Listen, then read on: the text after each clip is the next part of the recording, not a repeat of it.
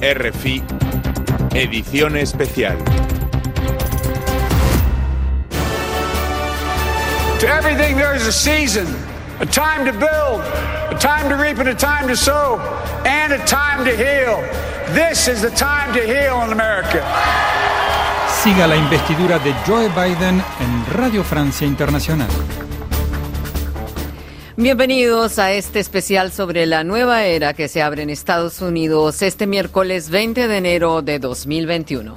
I pledge to be a president who seeks not to divide, but unify, who doesn't see red states and blue states, only sees the United States. Prometo ser un presidente que no busca dividir, sino unificar, que no ve estados blancos y estados azules, sino que ve simplemente a los Estados Unidos de América.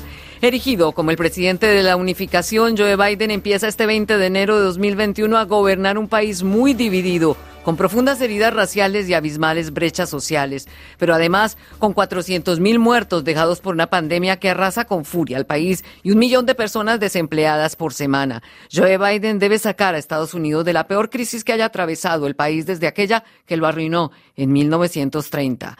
La metáfora de las hondas fisuras de la democracia estadounidense fue la reciente toma del Capitolio Nacional a manos de la extrema trompista el día en que los legisladores confirmaban el voto electoral por Joe Biden. ¿Cómo pensar en una reconciliación a nivel político y de la sociedad de Estados Unidos? Es lo que Alejo Shapira indagó con Mauricio Pasarelo, analista político cercano del Partido Demócrata estadounidense. Definitivamente va a ser difícil una reconciliación. Biden está enfrentando una situación que posiblemente no la hayamos visto en la historia, en el sentido de que no solamente tiene toda una serie de retos que solamente se pueden comparar posiblemente a la última crisis financiera del 2008 y a también lo que fue la Gran Depresión, en el sentido de la gravedad, ¿no?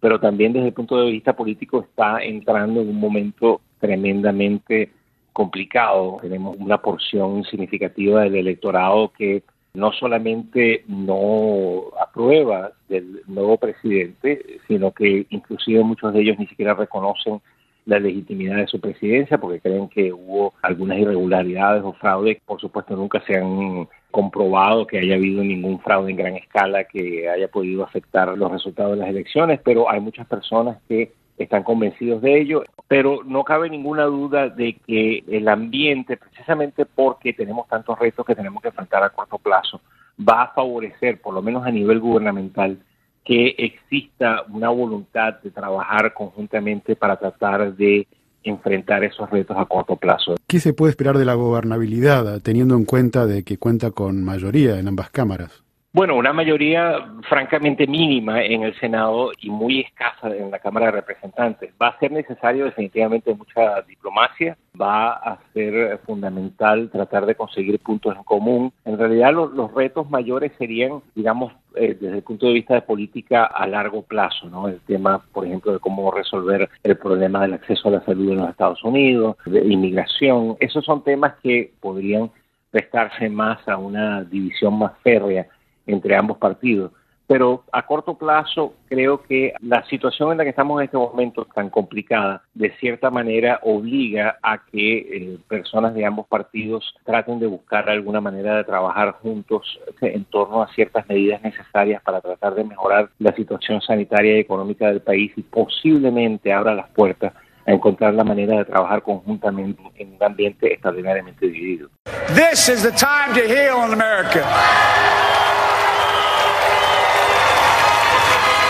Es el momento de sanar América, afirma el nuevo huésped de la Casa Blanca, y para ello dice Biden que hay que poner fin a la retórica de odio en una clara alusión al espíritu que ha marcado y marcó el discurso de su antecesor. A lo largo de esta emisión vamos a repasar la narrativa y la acción del magnate republicano que dirigió los destinos de los estadounidenses y del planeta durante los últimos cuatro años, pero sobre todo vamos a indagar sobre las diferencias de la política exterior que llevará a cabo su sucesor. ¿Hasta dónde la administración demócrata de Joe Biden va a repetir las políticas de Trump o en qué aspectos les dará continuidad, pero las presentará con otra narrativa? Y sobre este punto, el analista de política internacional Mariano Aguirre, invitado especialmente para esta edición, precisa al micrófono de Asbel López que la política exterior de Biden también estará determinada por la difícil situación económica que hereda. No olvidemos que esto va a estar teñido porque Estados Unidos tiene que concentrarse fundamentalmente en su política interior. O sea, el marco de referencia de que es unos Estados Unidos que está retrayéndose va a ser muy importante. Cuando vean qué hacer, van a medir también cuánta fuerza tiene Estados Unidos, cuántas horas al día tienen los funcionarios estadounidenses cuando se tienen que dedicar al COVID-19, al desempleo masivo, a la recesión de la economía, a la desigualdad, a la pobreza, al racismo, a las demandas de los afroamericanos, al inmenso problema de qué regulación tener para la migración. Para Anthony Blinken, el encargado de la política internacional del gobierno de Biden, lo más importante es volver a trazar el desdibujado liderazgo de Estados Unidos y eso implica reforzar enemistades, pero también reforzar alianzas. Escuchemos sus planteamientos. Trabajando con socios de todo el mundo, revitalizaremos la diplomacia estadounidense para enfrentar los desafíos más urgentes de nuestro tiempo. Volveremos a aparecer día a día en cualquier momento y lugar donde esté en juego la seguridad y el bienestar de los estadounidenses. Involucraremos al mundo no como era, sino como es, un mundo de nacionalismo creciente, democracia en retroceso, rivalidad creciente con China, Rusia y otros estados autoritarios y crecientes amenazas a un sistema sistema internacional estable y abierto. El liderazgo estadounidense sigue siendo importante. La realidad es que el mundo no se organiza a sí mismo. Cuando no estamos comprometidos, cuando no lideramos, sucede una de las dos cosas. O algún otro país intenta ocupar nuestro lugar, pero probablemente no de una manera que promueva nuestros intereses o valores, o nadie lo hace y luego tienes el caos. De cualquier manera, eso no le sirve al pueblo estadounidense. Si algo cambió Trump en el mapa del mundo fue el reordenamiento hiperconservador de las relaciones en Medio Oriente extendido, que va desde las petromonarquías del Pérsico hasta Marruecos e incluye a Sudán, estrechando las relaciones de todos estos países con Israel. Mariano Aguirre nos pinta con palabras ese nuevo mapa de la región trazado por la pluma diplomática de Donald Trump. Básicamente lo que Trump ha hecho ha sido reforzar las alianzas que Estados Unidos tiene en la región desde hace muchas décadas, básicamente después de la Segunda Guerra Mundial, reforzarlas y reforzarlas en un sentido, yo diría, muy conservador, fundamentalmente la alianza con Israel, la alianza con Arabia Saudí, la alianza con Egipto, y a esto le ha unido otros países del Golfo, lo ha extendido incluso hacia el oeste con el reforzamiento de la relación con Marruecos, o sea, todos estos países tenían relaciones fuertes con los Estados Unidos.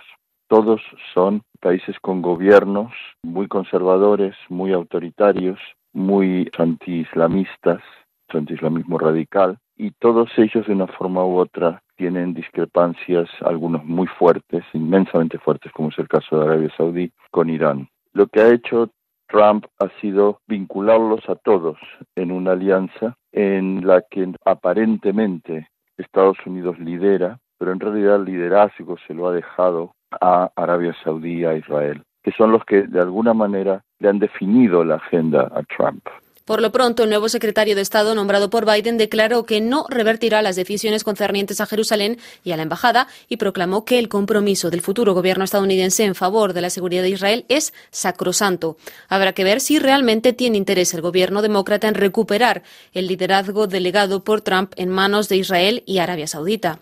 O si por el contrario, Lucía dejará intacto el nuevo orden que estableció Trump, pero eso implica enfrentarse con Irán. Recordemos que Trump decía nunca en mi vida he visto un acuerdo tan humillante como nuestro acuerdo con Irán. Hasta el momento, Blinken ha confirmado la voluntad de Biden de que Estados Unidos regrese pronto al acuerdo de Viena sobre el nuclear iraní que rompió Trump, pero no se ha pronunciado sobre el levantamiento de las sanciones de Estados Unidos que han hundido en una violenta recesión a Irán. Menos complejo y más pragmático puede ser el juego diplomático respecto a China, el gran enemigo y blanco de la guerra comercial de Trump. En ese sentido, el jefe de la diplomacia de Biden admitió que Trump tenía razón al asumir una posición más firme ante China. Básicamente yo creo que ellos van a tener una aproximación también pragmática. Quiero decir, sí es más fina en el sentido de que no necesitan, por el momento al menos, como usó Trump, un uso de China para beneficio de la propia administración. Trump lo que hizo fue agitar el fantasma de China para movilizar a su base, digamos, nacionalista de derechas en Estados Unidos. Creo, por el momento, China no presenta un peligro en el sentido de competir como competían la Unión Soviética y Estados Unidos por imposición de formas de gobierno. Yo creo que China tiene una ideología muy pragmática, puede lidiar con un gobierno perfectamente democrático, con un gobierno autoritario, mientras le sea beneficioso económicamente. Yo creo que Biden viene con otro mensaje, que es el mensaje de vamos a tratar de fortalecer la democracia internacionalmente, van a ser cautelosos en lo que es la promoción de la democracia, podríamos decir, por la fuerza, como hizo el gobierno de George Bush, por ejemplo, no van a hacer eso, y van a intentar un balance entre, por un lado, vemos en qué áreas podemos cooperar con China, esto ya lo han dicho, por ejemplo, China se quedó en el Acuerdo de París sobre medio ambiente, Estados Unidos al parecer en los próximos días va a volver a entrar, habrá otras áreas en donde habrá confrontaciones políticas como puede ser Hong Kong o Taiwán. Y se sentarán y irán hablando sobre qué hacer con Huawei, qué hacer sobre intereses en América Latina o en África, pero va a ser tomado, creo, pragmáticamente. Yo no creo que esta administración tome China como un tema existencial, sino más bien como un actor con el que hay que a la vez competir y tratar de entenderse. Angélica, ¿qué le espera América Latina con Biden como presidente? Teniendo en cuenta que los demócratas ah, son forjadores y específicamente Joe Biden de los tratados de libre comercio con la región, para eso los invito a que escuchemos una entrevista con el profesor José Gabilondo, experto en leyes e internacionalista de la Universidad Internacional de Florida, gran conocedor de las relaciones entre Washington y América Latina. Hay que poner la política actual en el contexto de la historia de la intervención de los Estados Unidos en Latinoamérica, que en general siempre lo ha visto que se puede o explotar o usar para promover intereses. O sea, este país rara vez ha sido verdaderamente un buen vecino a la región pero yo sí creo que lo que va a hacer Biden va a ser mejor que lo que ha hecho Trump, va a ser mucho más moderado, va a seguir el, el, patrón de siempre, promover la economía más libre, promover estabilidad en la región, pero va a ser menos partidista que la política de Trump.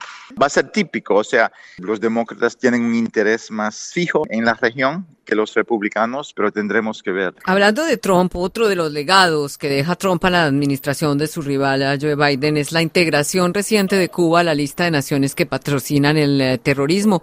Así Trump mandó totalmente al traste el acercamiento que hiciera Obama con el gobierno de Raúl Castro, entonces presidente de Cuba, y de lo cual pues ya no queda casi ningún vestigio. Obviamente Biden le va a hacer una marcha atrás a ese proceso, pero quitar Cuba de la lista va llevar tiempo porque requiere un proceso de investigación y, colaboración y yo creo que eso llevará unos meses antes que puedan sacar a, a Cuba. Yo sí creo que él va a seguir el programa de Obama más cautelosamente porque la lección agria que recibió Biden en cuanto a la elección es que ellos no supieron cómo manejar la comunidad cubana-americana en la Florida. La verdad es que la derecha cubana-americana ha perdido mucha fuerza, pero la campaña de Biden no supo cómo eh, comunicarse con los nuevos cubanoamericanos y cubanos que viven, viven en la Florida, que rechazan la política tradicional del bloqueo, de forma que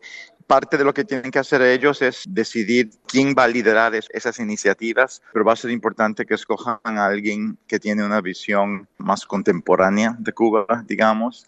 Ahora que hablamos de Florida, también eh, tenemos que mencionar el peso de los venezolanos que viven en esta parte de Estados Unidos y en ese sentido, la era Biden parece que no va a marcar una gran diferencia respecto a la política de Trump uh, frente a Venezuela. Como un brutal dictador, calificó Blinken a Nicolás Maduro y aseguró, el nuevo jefe de la diplomacia, que seguirá reconociendo a Juan Guaidó como presidente interino de Venezuela, así como a la Asamblea Nacional que se eligió en 2015. Sí, e incluso anoche una de las últimas cosas que hizo Trump fue le concedió un beneficio a los venezolanos que, viven en este país, les dio un plazo en cuanto a protección de ser desplazado de aquí. El gobierno va a seguir lo mismo, pero no con esa vehemencia, ¿no? la radicalización del Partido Republicano que ha mostrado. Finalmente, las políticas que se sigan eh, respecto a América Latina dependen también de la situación económica. Recordemos los diferentes planes que han habido, como el Plan Colombia, el, el, Plan Mérida, el Plan Paz Colombia de Obama, y lo mismo con Trump, a cambio de concesiones en la política interior, ¿no? Pero en este momento la situación económica de Estados Unidos no es la misma, es crítica. ¿eh? Bueno, sí, no, porque lo que se nota en esta economía es una separación. O sea, la economía financiera en cuanto a la bolsa y las inversiones está mejor que nunca. Y en cuanto a riqueza financiera de ese tipo, el país está mejor que nunca. Lo preocupante es que la economía financiera se ha desvinculado totalmente del mercado laboral y la realidad económica de las clases medianas y bajas. Muchas personas siguen afectados, que han perdido eh, trabajo. Tenemos esta paradoja en la economía y ningún partido articulado una forma de integrar eso o, tomar en cuenta esa paradoja, de forma que esa es una situación un poco compleja. Yo no creo que se van a cortar los programas de ayuda a otros países por el tema COVID, porque no ha afectado a los ingresos del gobierno de esa manera. Y llegamos así al final de nuestra emisión especial hoy 20 de enero 2021. Gracias por su sintonía. Se despiden de ustedes Angélica Pérez al micrófono en compañía de Lucía, Lucía Valentín. Sigan a la escucha.